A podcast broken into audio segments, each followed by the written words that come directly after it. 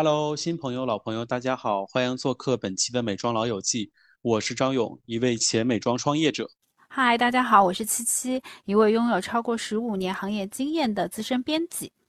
Hello，大家好，我是黄婷，我也是拥有十余年媒体从业经历，同时也是一个电商内容营销人。大家好，我是尼克，是从二零零三年就入行的初代美容专家。今天讨论美妆集团的收购，最新的新闻就是欧莱雅集团把 Esop 收入囊中了。首先，欧莱雅集团是世界上第一大美妆集团，欧莱雅集团所包含的品牌是所有美妆集团里边最丰富的。它不只是有法国的品牌，不只是还有欧洲的品牌，它也包括很多美国的品牌，一直到亚洲的中日韩。都包含其中啊。最新的收购也是把 Esop，这是一个来自澳洲的品牌收入囊中。所以欧莱雅集团是一个很开放、非常国际化的集团。对比雅诗兰黛集团或者是 LVMH 集团，它的品牌多元化是最丰富的。这是我的一些小小的观察。我也想听一听大家对这次收购有什么看法。黄婷先聊。好啊。之前这个新闻是一直有在追，没有想到最后是欧莱雅把它拿下了，因为包括 LVMH 啊，然后包括其实呃资生堂，然后甚至娇韵诗他们家的 Curtain 家族对这个都很有兴趣，就是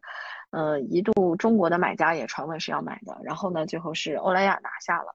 呃伊索这个牌子呢，我觉得大概。在我们这个群里面，大家都是很喜欢的一个牌子，因为它个性真的非常的鲜明。它是一个就是基本上在业内来说，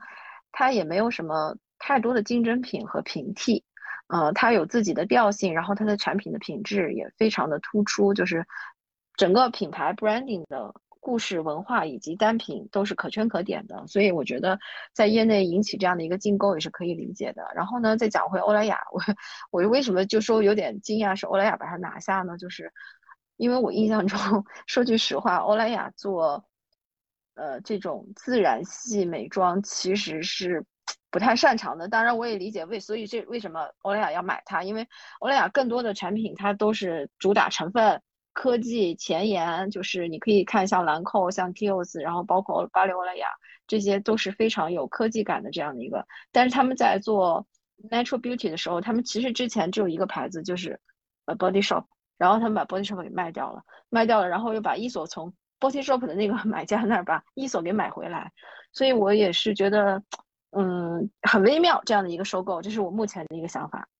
啊，我当中插播一句，就是关于收购这件事情，啊，其实品牌之间的并购是持续不断的在产生的，但是你会发现，呃，为什么伊索夫的这次非常的引人瞩目？其中也是一个原因，是因为买下它的是 L'Oreal 这个品集团，就是黄婷刚才也有提到，其实呃，伊索之前已经卖过一次了，然后当时收购的是一个巴西知名的呃美妆的。就是集团，但是因为它并没有那么相对的全球的知名度，或者说在中国地区的知名度没有那么的明显的情况下，大家没有意识到其实它已经被卖过了。呃，并不是说创始人就是一直自己完全持有这个品牌。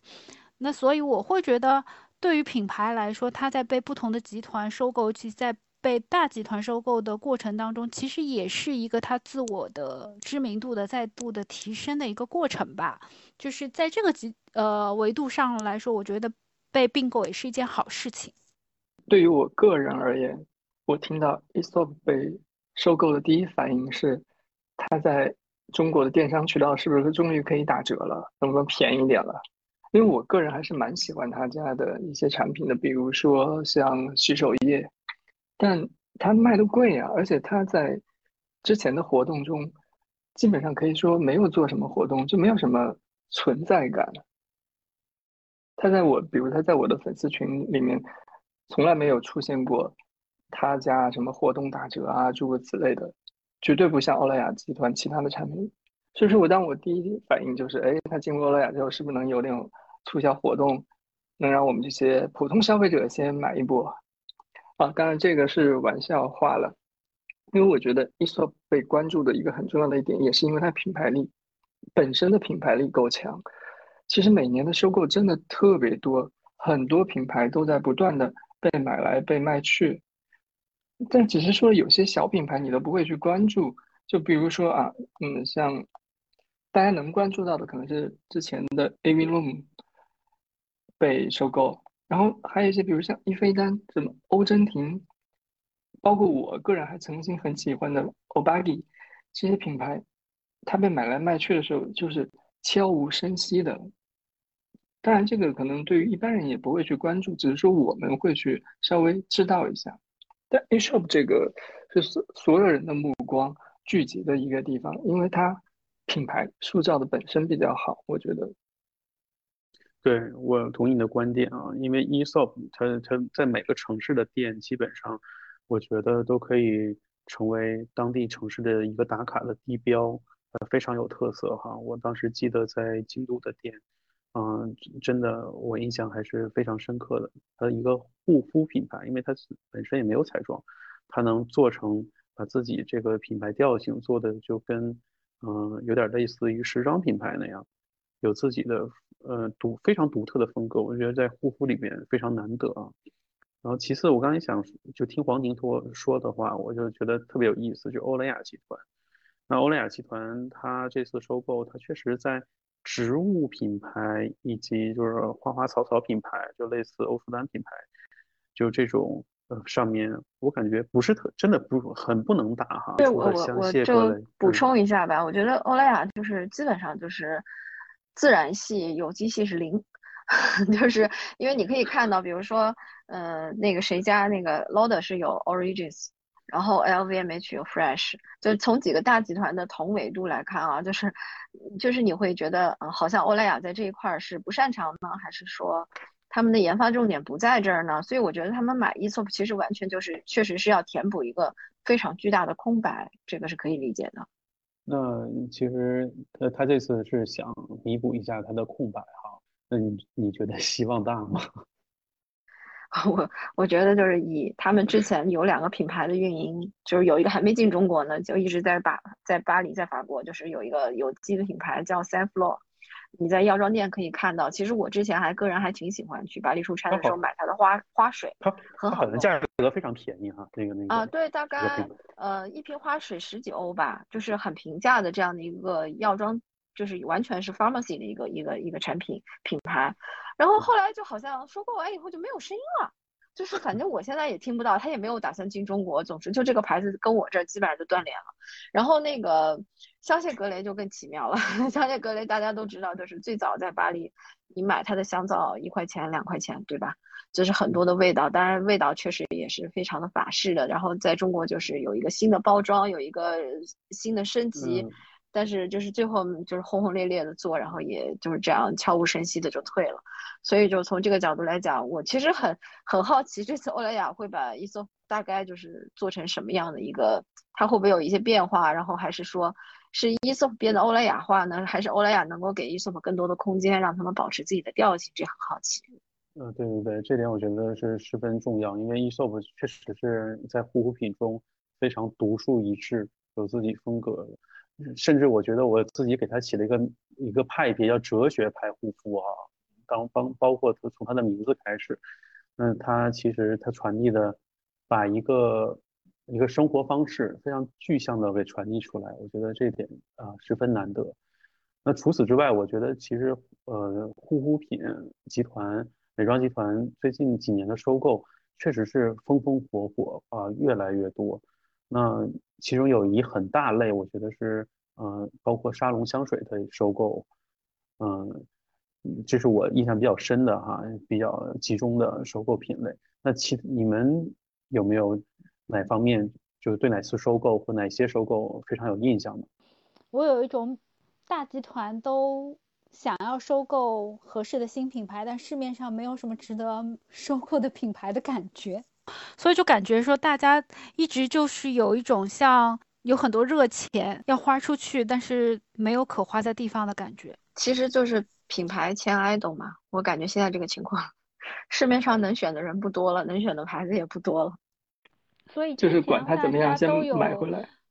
非常认真的在看 Tom Ford 的那个收购案，也是同样的原因，就是像 Tom Ford 这样值得买的品牌，就市面上真的非常的少了。哎，其实我觉得收购对于我们来说是分成两块看，一一块呢是从它的集团层面有它集团层面的想法，对于我们来说更想看到的是收购之后它在中国市场的一个表现。嗯，就比如我觉得拿欧莱雅的收购来说，最早它收购中国的小护士，对吧？我不知道现在还有多少人能记得这个品牌，然后就完蛋了嘛。嗯，其实我觉得欧莱雅嗯的收购逻辑，我补充一下，我觉得欧莱雅有一嗯个收购逻辑，就是它在一个大的市场，中国也好，类似于比如说巴西、俄罗斯，它可能之前都干过，它就是先把你的通路给买下来，就是在前电商时代的时候，我觉得欧莱雅买一个牌子，可能看中的是你的线下渠道，它把你一个线下渠道买掉以后，然后把你这个牌子就拿掉，然后就把它的产品放进来。当时我记得取代小护士的是卡尼尔嘛。对，可惜他连卡尼尔他自己家的产品也没有做好。啊，对，这是另外一个故事。所以说，我其实很觉得，比如这两年的收购，就是他买下来之后，我都怀疑这些品牌做不做得好。所以说，就是七七那个担心嘛，可能就是有一笔钱，我赶紧得花掉，先签下来，要是实在不行，我再卖出去。然后感觉就是这些品牌被买了之后呢，也没受到怎么重视，然后运营也不行。嗯，其实我我印象最深刻的近两年还有那个，就是我之前觉得在中国也挺火的，我自己也用，就费洛嘉，费洛嘉不是被高露洁买了嘛？嗯，我感觉它被高露洁买完之后，可能也正好碰上疫情，又正好碰上中国的电商，然后这个一个风潮，让它整个品牌力下降的非常快，而且产品的价格体系也极度崩坏，以至于我都不知道它现在怎么来挽救这个品牌。对，费洛嘉有点可惜，其实东西是好用的。我其实就是刚才包括张勇也说，大家也都聊，就是收购，就是大集团的收购，我感觉就是这两年比较热门的就是几个板块嘛，因为大部分的集团收购，它第一个是要填补它的空白，第二个就是说吞掉渠道，第三个可能就是它要会着眼一些新兴的市场。就基本上是这三个目的嘛，然后很明显就是，首先比如说像雅诗兰黛集团，它就很热衷去收购那些小众的沙龙香，比如说收购了蛮 MSK 多的啊嗯，Le Labo，对不对？就这些，它就是就完全能够嗯填补它的香水，对。对然后还有一个很重要的，就我发现大家现在很热衷收购韩系，就是包括 Lauder 之嗯前收 Dr. Jart 嘛，把那个集团给收了，然后最近不是在传，哎就是大家都在争那个 Misha 的那个母公司嘛，就迷上的那个母公司，就是韩系的那个，就就是可能韩流，我觉得韩国文化对于全球的一个影响力真的是目前还还挺大的，所以就是各国的彩妆就美妆集团是愿意在韩流上去投一些钱，然后来看看是不是有一些新的增长点，这点还挺多的。嗯，好像很多就是主流大集团，欧美的那个美妆集团，现在旗下都有韩国品牌了，是吧？对，欧莱雅不是三 CE 就全收了嘛？欧莱雅三 CE 对，然后它那个 Doctor Jart 被那个雅诗兰黛收了，是吧？对对对，它现在是全资了嘛？之前是我记得是控股，现在好像是全资了。因为我觉得韩系的护肤品其实有它非常独到的一些地方，就是它在新品的更迭啊、创造力，其实它挺活跃的。嗯，其实能带出来一些你就对新东西。嗯，对你对比日系来看，其实日系是对对很稳的。对对，日系虽然每年都在升级，但它那个升级，嗯，其实并不是那种剧烈的，或者说是变革性的。但韩系经常会有韩那种系它比较天马行空，它做新品，它的品类就会让你一下子觉得哦，还能做这么一个东西。是的，对，你就就嗯比如说你说气垫吧，这个东西，那你无中生有做出来的一个东西，还有韩系很多很做包装那晚种奇奇怪安面膜怪的，水对面面膜，对，嗯，嗯，就它它能凭空创造出来很多东西，我觉得这个算是韩系护肤品独有的。日系护肤品呢会少一点点，嗯对那其实我们一直谈韩系哈，我我也整理资料的时候，其实也发现，就比如像在去年二零二二年那个爱茉莉太平洋，它其实收购了一个美国的品牌，呃叫 Tata Harper。因为这个牌子其实在我们国内的声响不是很大哈，但它可能是单价比较贵的品牌。然后其然后除此之外，LG 健康它也收购了一个美国的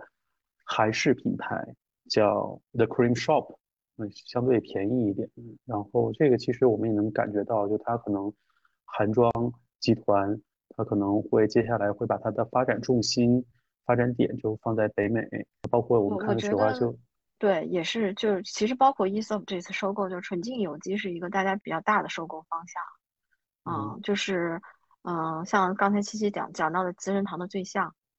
就是 Tata Harper 这些，然后包括，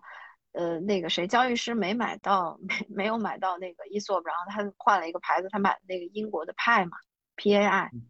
也是一个有机的品牌，就是这种 clean beauty 啊，然后 organic 呀，这就是这些年可能因为本身生活方式比较流行，就是也是大家会比较热门的去收购的对象。然后就是其实像资生堂，它是真的热衷于买买美国品牌，他他他不会做日系收购，他完全是买美国品牌，就是从最早像 Nars，Nars 应该卖了买了二十多年了吧，然后后面就是对对对，后面就是他。呃，什么现在卖掉的那个 b e a r Melrose 啊，然后那个 Laura Mercier，然后包括后面的最像，就是你会发现它很，它肯定对欧美市场还是有一定的野望的，我觉得。我觉得我们现在说的都是正面的例子，其实我觉得护肤品集团还是相对来说会收购的，不管是它是要渠道、要通路、要布局，但我觉得这个里面也也有很多不好的例子，就是就是快销那几个巨头。他们收购起来简直在我看来就是胡搞，就宝洁呀、联合利华呀，就是高露洁啊，就他们一说一说这一点，那那其实我也跟大家分享一个啊，我觉得挺我挺想关注的一个收购，就是拜尔斯道夫他收购了香缇卡，其实香缇卡，对，嗯，对吧？嗯，大家对 这个收购怎么看呀？嗯，其实香缇卡老早就想卖了，我感觉，就是老太太想退休了，不想玩了。嗯，她其实应该是想退休了，然后但是呢，就是她就是这个品牌其实是好牌子，牌子肯定是好牌子，就是这么多年，尤其有几支非常能打的产品，它的玫瑰喷雾，然后它的那个润色隔离霜是真的好用，但是就是它没有在峰值上卖掉，然后现在就会就是。嗯，拜尔斯多夫他的问题就是说，他手上只有一个高端品牌，就是 La Prairie，所以 他能运营成什么样，这个可能也是要要看一段的。就是，就是因为刚才尼克讲说，我们都在说正面的例子嘛，那其实比较负面的其实还是挺多的。我就想说一个集团，就是就是日本的 Pola 集团。哎，他蛮可惜的哦。对，就是首先是 H2O 已经完全被做死了嘛。然后朱莉蔻就是你说，其实当年朱莉蔻跟伊索，我觉得大概就大家是澳洲之光，比较并对并肩，对对对对。现在朱莉蔻做成什么样子？天天在中国电商清货。其实我觉得 Paula，Paula 我不明白他为什么收购这两个。刚才尼克老师说他得知伊索被收收购，第一反应是那有没有可能打折？就是可以看到收购之后最容易毁掉一个品牌的，可能都不一定是说这个新品后续乏力。而是价格体系崩坏，对对，控价这个事情真的是很重要。而且我觉得它有些品，有些比如说，我觉得 Paula 集团对于 H2O 啊，或者说是其他的收购，它其实破坏了那个品牌原来建立的品牌精神，或者说是品牌的那种感觉，你知道吧？其实我觉得你收购之后，你有时候你要给它加分。你经常收购了之后，你就会用你自己的东西去大刀阔斧的改造这个品牌，改造完之后，这个品牌就没法看了，就没有他当时我想要它的那个欲望，就会有这种感觉。就包括就是 Julie Co，就很明显的这种感觉，就是你嗯觉得啊，就不是我原来想要的那个感觉了。其实其实我觉得就 Pola 就是在刚收购这这两个牌子的时候，一度还是有一些想法的。而且在当时，我我印象很深刻，他们把那个朱莉蔻做了一个最高端的升级，是把它的那个一条抗老线用了 Pola 自己的一些乳化技术吧，把那个面霜其实质地做的是很好的。因为朱莉蔻说实话，它的呃面部的一些护肤品它没有身体的那么优秀，当时是做了一个升级的。但是后来我觉得是应该说实话，可能还是营销没有跟上，或者是说没有找到一个正向的爆发点，导致这个品牌就陷入了一个恶性循环。对，我觉得这个是 Paula 自己的问题，因为 Paula 其实 Paula 本身在日本卖的市场有些单品我是挺喜欢的，包括它的包装也做的挺好。但你看看它在我们中国做成什么样了？有生机吗？嗯，我觉得这个特别值得讨论哈。你看 Paula，它本牌，我觉得现在是日系高端品牌中最有生机的品牌了。每次它出的那个那个包装尖科技感、尖端感，我都觉得哇，真是太棒了。但是你它旗下的品牌，除了我们刚才一直谈论的朱丽蔻，还有 H2O，那前段时间其实它还关闭了它两个高端品牌，一个是呃非常绕绕口的名字。啊，Amplitude，还有一个就是 Ethereum，就是两个好像只在日本本土销售的一个彩妆，一个护肤品牌，然后也都关掉了，就是又折两降，所以就那个 a m p r 其实在中国进中国了一段时间的，引进被影通集团引进过一段时间，我还去参加过他们的活动。我觉得这个品牌最大的问题是一个是贵，第二个是名字对于中国人来说太难记了，太长了。对对对，那我其实我们之前也讨论过，你说彩妆品牌最容易出来的一个就是应该是化妆师品牌，还有一个比较强烈的个人风格；另外一个就是它背后有有有有时装屋背景的呃延伸品牌。嗯，这个这个 Ampi 就这是两两不沾，然后还起了一个特别难难念的名字，就是出身感觉有有很大的挑战哈。所以这个 Paula 集团包括整个日妆，那。我们也以后也会讨论一下，看他们接下来发展会如何啊？对，我觉得其实日系的收购就会让人觉得有一点儿，包括资生堂的嘛，就是你看最像的绅士这两年一下子就下去了，所以就是日系集团对于收购品牌的一个调性的把控和他们的运营策略，嗯嗯，好像我目前没有看到特别成功的，除了 NARS，但是 NARS 都二十多年了。卢丹斯收购之后那他自己本身的创始人还是有继续在 handle 这个品牌的嘛？对，卤蛋也是很奇怪的。但是卤蛋因为本身跟资生堂的关系太密切了，就是他这他他交给资生堂，他应该自己是放心的。但是 就是。嗯，确实就是感觉到，就是就是可能是团队或者是运营的策略上，就是，嗯，因为七七刚才说的一句话对的，就是 Nars 本人确实还在把控这个事儿嘛。然后包括其实像呃欧莱雅做的一个比较成功的例子，像 Kills 虽然也是收了很多年，但是 Kills 我因为我们去也去他们总部出过差，就是 Kills 总部其实是还是独立于巴黎欧莱雅的，就是就是他们自己的总部有非常强的一些。话语权和他的策略，就是他们自己能够把自己的品牌的 branding 的文化和故事保持的非常好。嗯，你刚才说到资生堂啊，资生堂有些做法确实是让人看不清的啊。因为从卢丹斯，那那肯定是他当当年跟给资生堂所有的作品啊，包括香水啊、彩妆啊，都是经典中的经典。嗯，当然我们后来也看不出来这些影响了。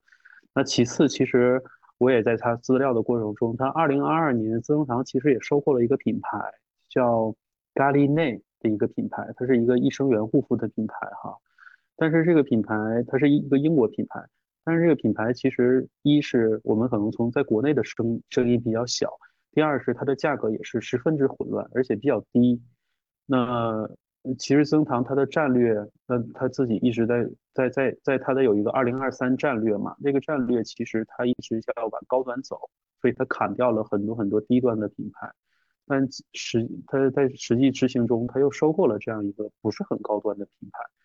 所以就确实有的时候资生堂让人看不太懂。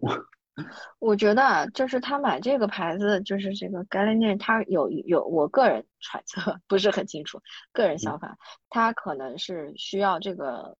品牌的某一项专利或者是技术，对，因为微生态，微生态是这两年护肤领域最热的一个概念，你就可以看到兰蔻呀，然后 Lauder 啊，就是小黑瓶、小棕瓶都在这个上面发力，嗯，所以就是很有可能这个牌子确实在微生态上有一手。嗯，或者是某个人，或者是某个技术，我觉得是有这个可能性。嗯，关于其他方面，其实我觉得，就是我们国内美妆集团的对国际品牌的收购，其实还是蛮活跃的啊。我给大家分享一下，除了一些他收购的 Avalon，还有还有就是御泥坊的母公司水杨集团，他把 Evidence 给收购了。另外，广州的环亚也收购了澳洲的一个叫 Mall 的品牌。嗯，其实我觉得对于国内大集团来讲，那它往上走啊，就是如果是我们国货品牌往上走，那可能难度来讲的话，比它收购呃国外高端品牌呃来的可能要更难一些。所以就是这样买买买这个战略，对于国内美妆集团来讲，呃，也是一个必不可必不可少的一个呃做法啊。对我我我其实是在想，就是嗯，国内的就是买买这些国际品牌，然后有有个例子就是那个从时时尚界 fashion 圈来讲，就是那个山东如意嘛，他把那个收了挺多大牌子，就是就也不叫大牌子，就是国际流行的一些时尚品牌，像 Central 这些，但是好像就是可能我不知道是水土不服呢，还是大家在就是团队上也会有一些。呃，磨合啊什么的，就是能感觉到，就是这些品牌可能还没有收购前的声量更大，所以呢，像 e v e l o n 啊，然后像那个呃 Galnic，就是也是一线收的嘛，包括 Doctor Wu，就这些牌子，他们到时候会接下来会走什么样的路，其实我也我也挺期待的。其实我觉得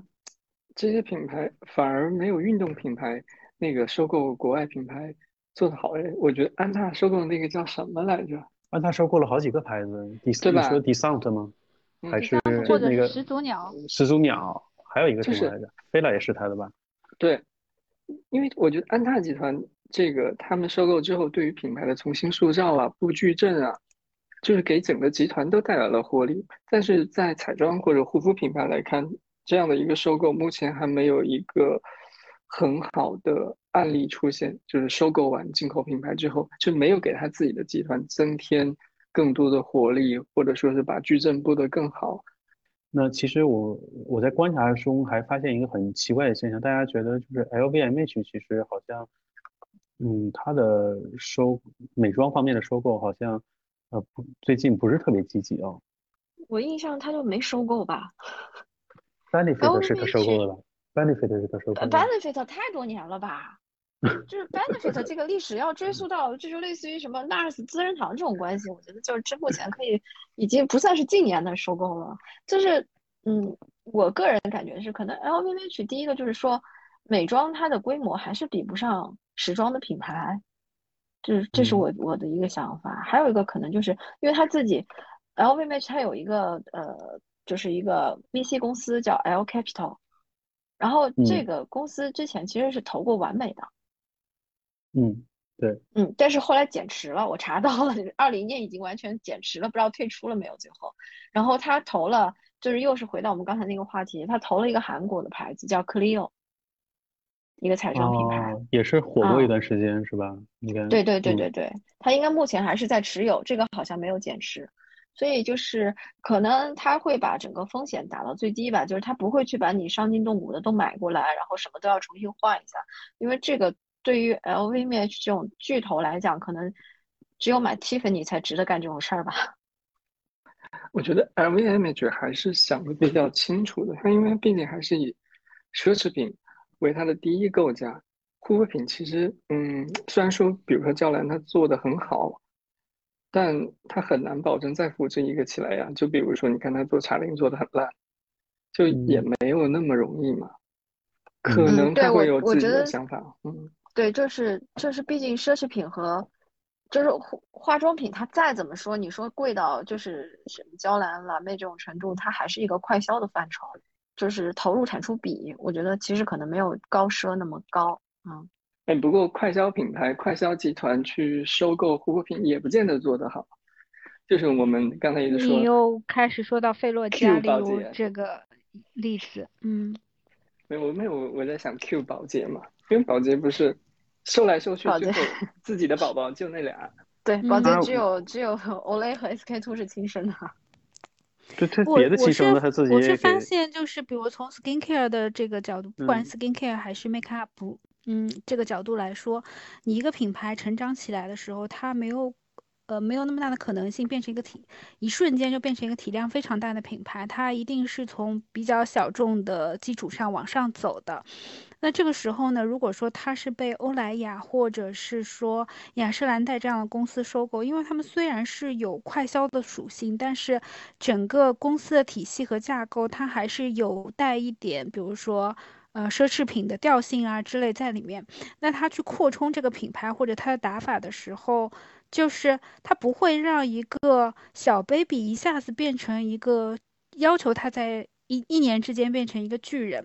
但是呢，像宝洁或者是说联合利华，或者是那个呃高露洁的那个子公司，就是高露洁这个品牌，他们因为本身是一个快销品牌，然后从他们的销售渠道也好，他们整体的打法也好，其实他们每一个品牌的体量都是巨人。就是，那他可能收购了一个 baby 回来，他也是一下把这个 baby 吹成了一个巨婴。其实从整体的发展策略上，是很容易出现非常多的，就是根基上的漏洞呢。那它这个巨婴慢慢往下再长的时候，它可能就会变成头大身体小，呃，发展不是很平衡，四肢有一些什么，就是下盘不稳啊这样的问题，就逐渐都会显现出来了。呃，我其实还有一个发现啊，就是。呃，伴随着雅诗兰黛对 Tom Ford 的一个收购，那其实雅诗兰黛集团无论是主动还是被动的，它其实进入了时尚时装领域。那其实我们还很多人不知道，其实欧莱雅它旗下有个牌子叫 m o n g o 嗯，很著名的一个法国品牌哈。它最近在美国的风头，在这几年是越来越越来越近，非常厉害。然后它时装方面也是啊，嗯，很棒。那我觉得可能未来的一个竞争，就像欧莱雅和雅诗兰黛集团，就就是都是都是慢慢的进入了时尚领域，可能以后也要跟 LV V L V M H 进行一个更全面方方面的竞争了。Tom Ford 这个收购其实是真的是上半年我可能最关注的一个收购，就是我觉得 Lauder 买它买的有点吃力，但是呢，又是属于不得不买。就是我，因为我当时查了一下资料，就是 Laud 呃二二年的那个财报的净利润大概是二十五亿刀，最终交易是二十八亿刀，然后当时就是呃另外一个另外一个最大的一个就是他们的对手是呃开云，然后开云的那个上半年的财报利润是三十亿欧，你可以想象开云跟 Laud 比是一个多么大的体量，很明显就是 Laud 是。必须把这个收下来，因为他们不能允许 Tom Ford Beauty 去外面，因为对他来说，Tom Ford Beauty 是一个太重要的现金流，所以他就不得不收。那现在这个情况就是，接下来就看看 Tom Ford 的这个时装这块最后会做成什么样，其实会影响到他最后美妆的一个整个的 branding。那呃，我还有一个问题想跟大家一起讨论一下，就是其实我们看到哈，大集团对中国品牌的收购。嗯，可能十年前会有一波潮流，然后现在反而弱下来了。那大家觉得这个原因，或者是这个对这个潮流怎么看？嗯，我觉得刚才黄婷说的一点是非常对的，就是十年之前线下销售是主要的渠道，那国产品牌代表的通路就是一切的基础，就是脚手架，就所有的支点。所以他们非常热衷于收购国产品牌，但是现在因为百分之，我看到一个数据是大概百分之三十八左右的交易是在线上完成的，那其实也就变成说对线下的渠道没有像过去那么依赖了。所以说你就是意思是说，嗯，进口品牌不需要这些国产品牌来提供这样的一个线上销售渠道，因为他们自己也可以搭建的很好，很快速。那所以，国产品牌对于那些大集团，他们的吸引力是只是就是渠道方面的优势嘛？就本身来讲，我我觉得早年的收购就是一个是渠道，一个是品类的空白。其实当年欧莱雅收美纪就是为了片状面膜的这个空白嘛。对，就是当时确实就是从欧莱雅集团来讲，他们本身是不擅长做这个东西，然后当时美纪真的是把整个中国整个这个片状面膜的市场给吞掉了。所以就是从这个角度来讲，先把你买下来，就把最大的对手买下来，然后把你的技术什么的也拿过来，嗯，然后再用在我的牌子上。你可以看到，其实美肌的产品和巴黎欧莱雅的面膜产品相似度是非常高的。但是现在可能就是他们不太需要去填补这个空白。从品类上来讲，中国目前也没有什么非常强的空白类的，就是美妆产品让他们收购。所以你看，欧莱雅最近对中国近些年就是浅浅的投资了一下文献嘛。对，呃，对我插播一句，当年小护士也是中国防晒产品的领军，而最初的时候，巴黎欧莱雅集团是并没有什么王牌的防晒产品的，因为早期的时候李富全也没有达到说是像现在的这个防晒市场的体量的。而且我觉得，嗯，近几年中国美妆产品的发力点都是在资本化运营，就是它没有在塑造这个品牌力和可持续性上有多强。我相信各大集团也能关注到这一点，就是它没有把它作为一个真正的品牌，就是我们现在能知道的。中国的这些品牌可能随时会倒下。就对，就是你说的对。其实最重要一点，你看，就是中国这些年做做护肤的，就是做起来的品牌，它反而去追逐的是玻色因，对吧？那欧莱雅要了干嘛呀？就是他没有必要把它买过来去做这个同样的，或者说薇诺娜他去做敏感修护，嗯，他自己有理肤泉，我干嘛去买它？不管从哪个领域，不只是美妆领域，就是其他的，比如说银行业或者任何一个领域，当一个寡头，就我我们还是可以称为这些大集团为就是寡头吧。他们要去